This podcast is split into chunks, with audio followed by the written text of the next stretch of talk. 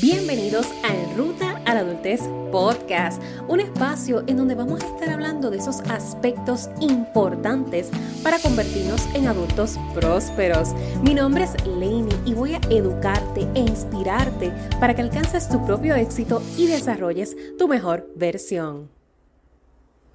¿Cuántas veces en lo que llevas de vida te has cuestionado cuál es mi propósito? ¿A qué yo vine? ¿Por qué tuve que nacer? Yo creo que el cuestionarse la existencia es algo que nos pasa toda la vida, toda la vida, toda la vida, en cada una de las etapas en las que nos vamos moviendo, más aún cuando hemos tenido que atravesar retos bien, bien complejos. El cuestionar la existencia va más allá, trasciende lo que es tan siquiera la existencia propia de uno como ser humano. Es la existencia de todo. El, irse en esos viajes, como a veces uno lo describe, irte en este viaje de vida existencialista del por qué existe esto y por qué existe lo otro y por qué pasan estas cosas y quién tiene la respuesta y más allá de creencias, hay muchas personas que encuentran respuestas a, a los eventos de vida vinculándolos a nivel espiritual, universal, energético. Hay otras personas que simple y llanamente mejor ni buscan las respuestas y no les interesa. Y hay otras que la búsqueda de respuestas de donde sea que lleguen se convierte en una constante que puede inclusive drenar. Porque para fortuna o desfortuna no todo en esta vida tiene respuesta inmediata, por así decirlo. O respuesta literal. A veces las respuestas son tan abstractas que no es hasta que te sientas a analizar que dices, oh, ok, oh, wow, hace sentido. Muchas cosas no harán sentido. Así que en esta ruta a los 30 años te tenía que decir que te vas a cuestionar tu existencia muchas veces, sin, sin entrar a detalles de la experiencia individual, porque definitivamente si nos fuéramos por esa línea, evaluando cada caso, cada escenario, cada estilo de vida, eh, sería, olvídate, somos cuántos seres humanos en esta tierra, billones. Estamos hablando de billones de historias, muchas que serán similares, jamás iguales.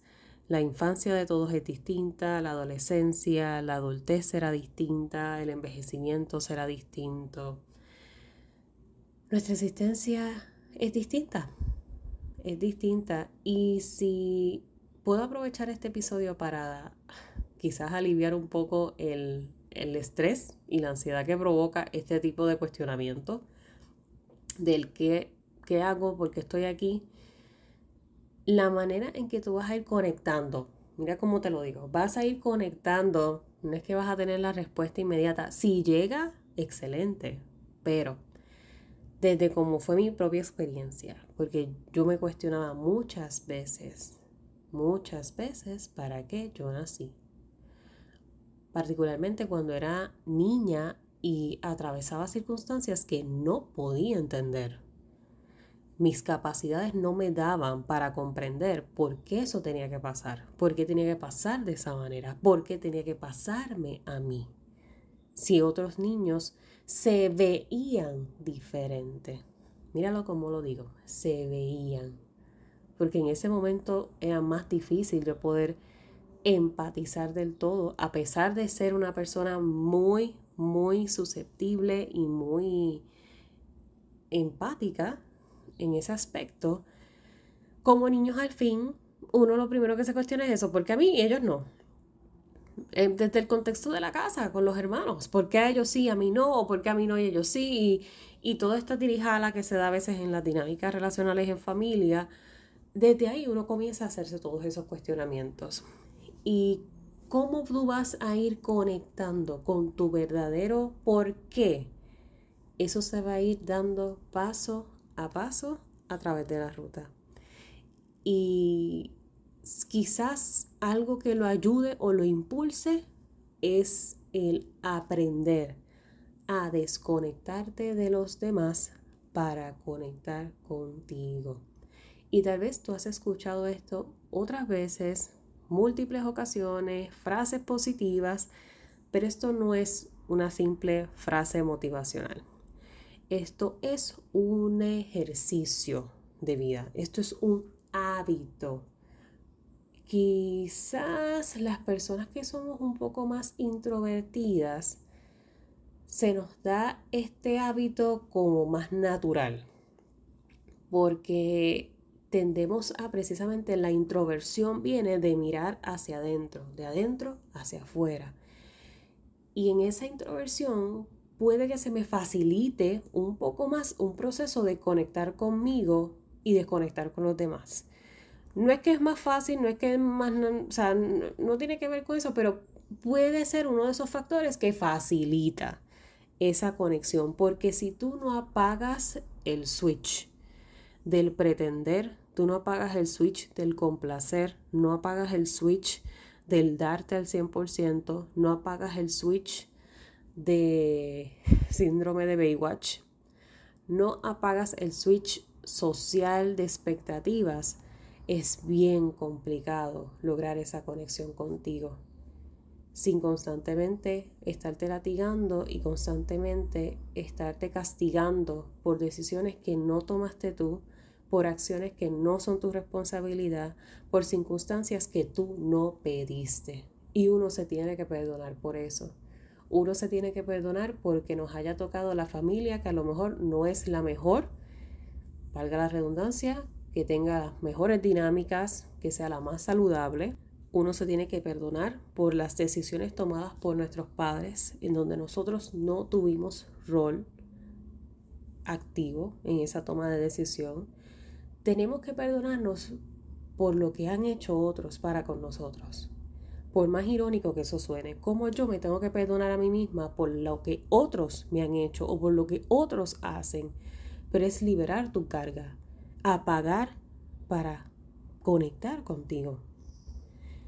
Conecta contigo poco a poco, que esa se convierta en tu meta. Más bien, eh, ¿cómo te digo? Más bien traduce o reemplaza, esa sería la palabra, reemplaza el propósito por conexión. Porque cuando tú conectes contigo, encuentras propósito. La gente nos impulsa por toda nuestra vida a encontrar propósito para a través de ese propósito conectar con nosotros como persona. Y la fórmula no funciona así. No funciona así. Por eso es que tantos han tenido los mismos resultados por seguir la ruta prediseñada.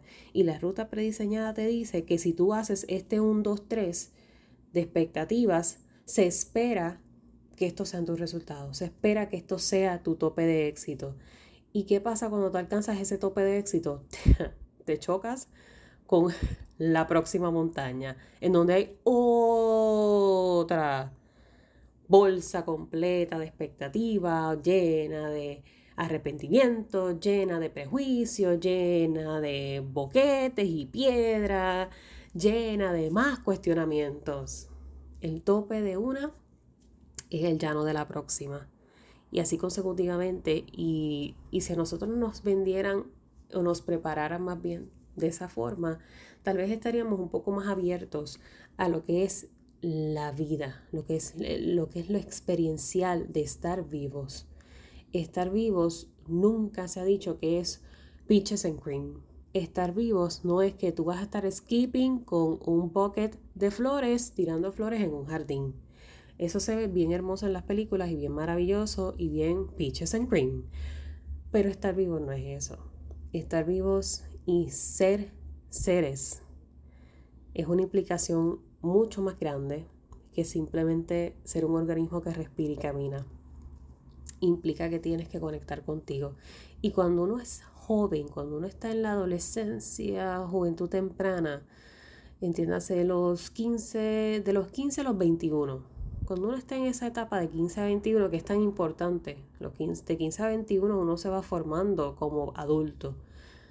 Y es como decir, del, del 1 a los 5 años, que uno va formando personalidad para ir creando esa preadolescente y ese adolescente, pues lo mismo pasa cuando vamos creando este adulto a los 15 y los 21, de 15 a 21 años, Y ahí es donde uno comienza todavía más fuerte a cuestionarse por todas las presiones que vienen de la etapa y, y la toma de decisiones y demás. ¿Y por qué y para qué? Porque vamos tomando conciencia de toda nuestra niñez, vamos tomando conciencia de traumas, vamos tomando conciencia de patrones no saludables en nuestro hogar, en nuestras relaciones, en nuestra escuela, en las dinámicas que hemos tenido sociales. Y eso te pega fuerte, te pega bien duro, bien duro. Y hay quienes guardan eso en el baúl, botan la llave y no, me, no quiero bregar con eso jamás. Y hay quienes de lleno se lanzan al proceso de sanación y como quieran lo sufre. Lo sufre tanto el que bota la llave y no quiere bregarlo, porque eventualmente todo busca manera de salida. Y eso va a buscar la salida de la manera que menos tú te esperas. No obstante, quien decide ponerse los guantes y meterle a la cosa, trabajarla como es, también lo sufre. También lo sufre porque no, no es fácil enfrentarse a esa niñez. No es fácil soltar nuestros mecanismos de defensa porque todos nosotros, por como hayamos experimentado la vida, vamos creando cierta armadura. Y esa armadura, esa muralla, a veces la hacemos tan alta o tan fortificada por las mismas circunstancias de la vida que luego derribarlas o irlas suavizando es bien difícil. Y lo peor es cuando esa armadura también la armamos para defendernos de nosotros mismos, porque nosotros mismos podemos ser nuestros mejores, pero también peores enemigos. Y ya ahí de por sí estás creando una desconexión no encuentro propósito jamás. No voy a encontrar sentido de mi existencia jamás. Porque me estoy protegiendo inclusive de mí mismo, de mí misma. No me estoy dando la oportunidad de conocerme, de desaprender para aprender nuevas formas de hacer las cosas, soltando lo que no me toca arrastrar. Así que cada vez que te cuestiones tu existencia, intenta apagar los ruidos el ejercicio de mindfulness, el ejercicio de meditación, de yoga, es más que hacer y sentarte en el piso. Hay a quienes eso les funciona para, para conectar, para anclar. Pero hazlo de la forma que te sea funcional. Si esto no es algo que tú nunca, nunca, nunca, nunca has experimentado, nunca has practicado y tú quieres comenzar a conectar y desarrollar esas propias respuestas a este cuestionamiento de existencia, hazlo de la forma que mejor te funcione. Escuchando música, sentándote en la playa, eh, volando chiringa. en Puerto Rico chiringa, no sé desde dónde me escuchas, en Puerto Rico chiringa es un cometa, creo que en otros países se le conoce como cometa. Volar chiringa, eh, irte al parque, sentarte en el columpio, enfrentarse a ese niño, a esa versión de niñez para para ir derivándole esas, esas armaduras que le fuimos creando y conectar con ella, conectar con todas tus versiones en todas tus etapas, porque sigue siendo una, sigue siendo uno. Y eso te va a dar oportunidad de ir diseñando tu propósito, de ir conectando con tu propósito, de ir sirviendo a los demás a través de tus procesos de sanación. Nosotros no podemos buscar el éxito simplemente por ego, aplausos, reconocimientos, porque eso viene de los vacíos, eso viene de los traumas. La necesidad de aplauso viene de trauma, no de propósito.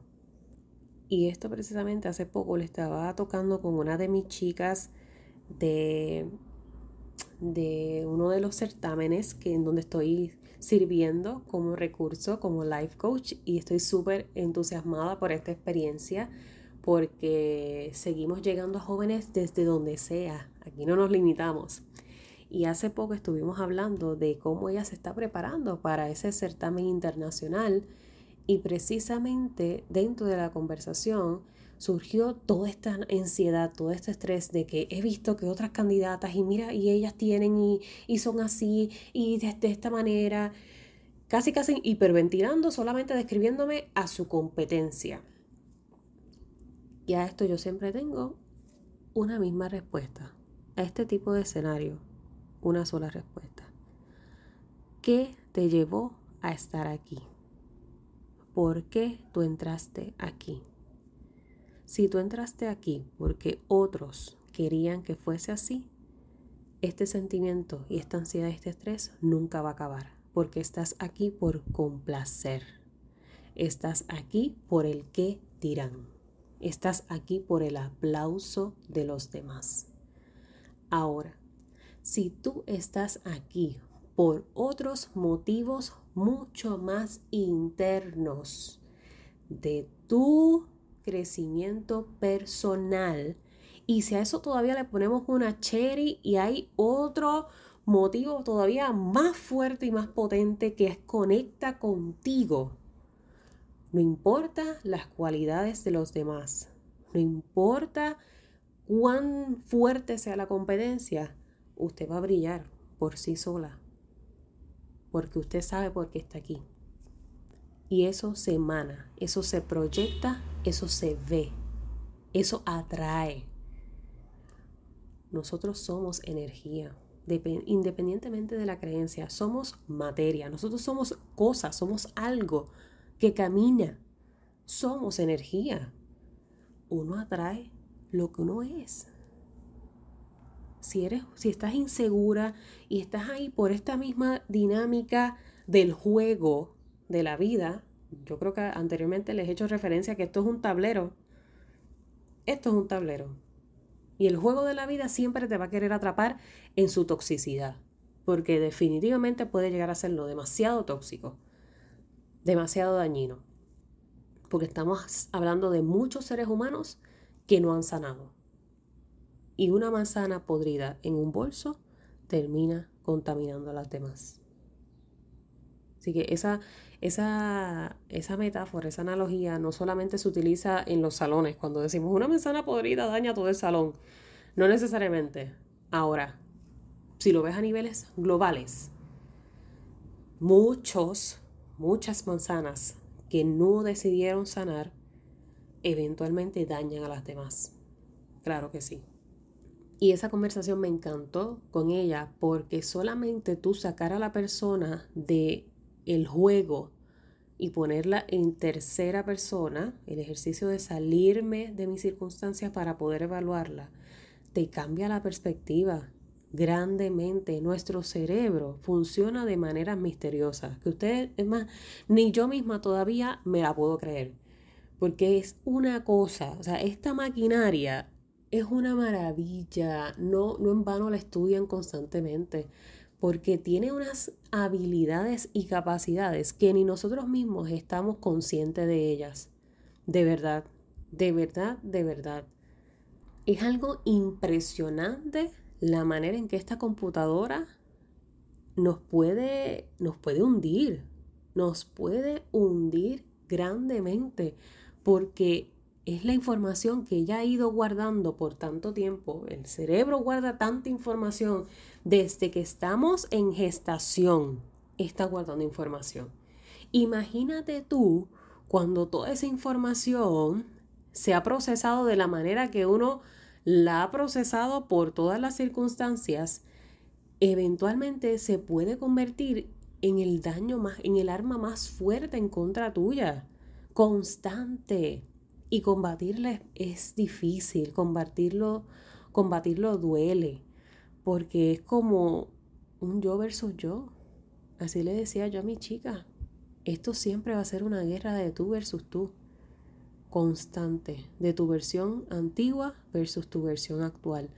Y tu versión actual está en todas las de todas de sanar, en todas las de todas de hacerlo mejor, en todas las de todas de convertirse en mejor persona y hacer mejores cosas.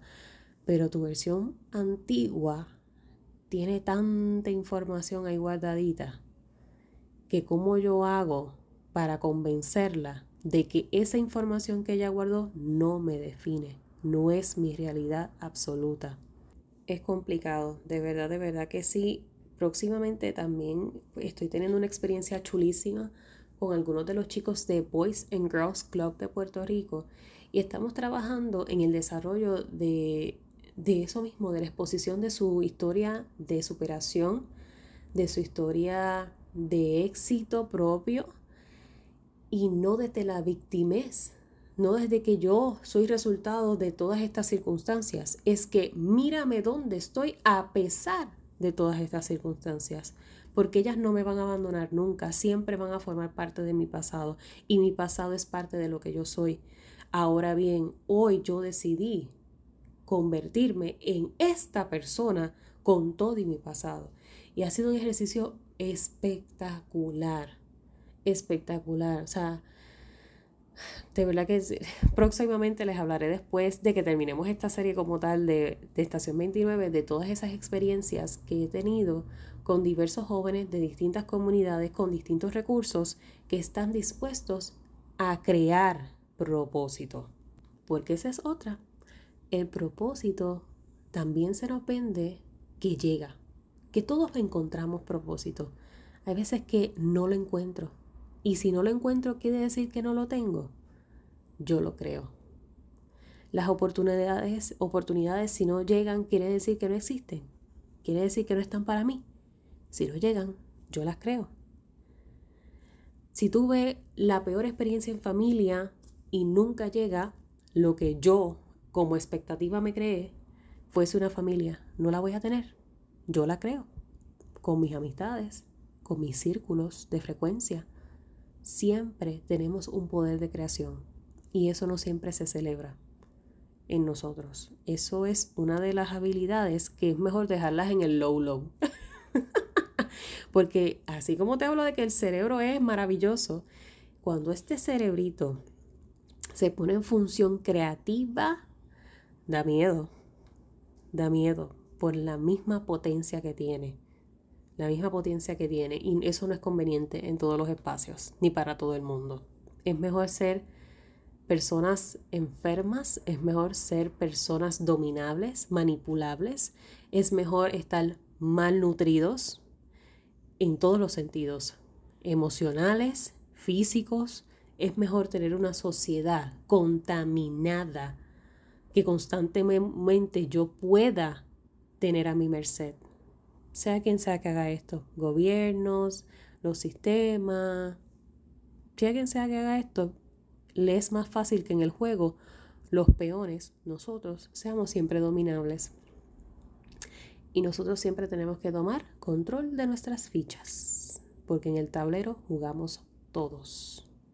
Así que la próxima vez que te cuestiones tu existencia, me encantaría que lo pudieses hacer en un espacio donde te sientas cómoda, donde te sientas libre de ruidos, de otras personas, de comentarios, de redes sociales, de donde te sientas bien. Ese espacio que tú ya has identificado como de espacio de tranquilidad, seguridad, de refugio.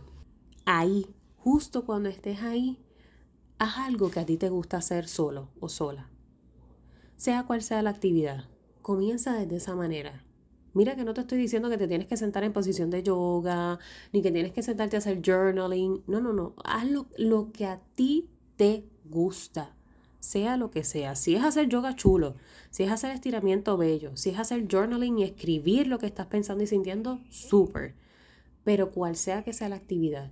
Y, y, y haz esa actividad, repítela al menos una vez en semana, consistentemente, sin falta. Tener un date contigo todas las semanas, sin interrupciones. Que eso sea tu momento fiel.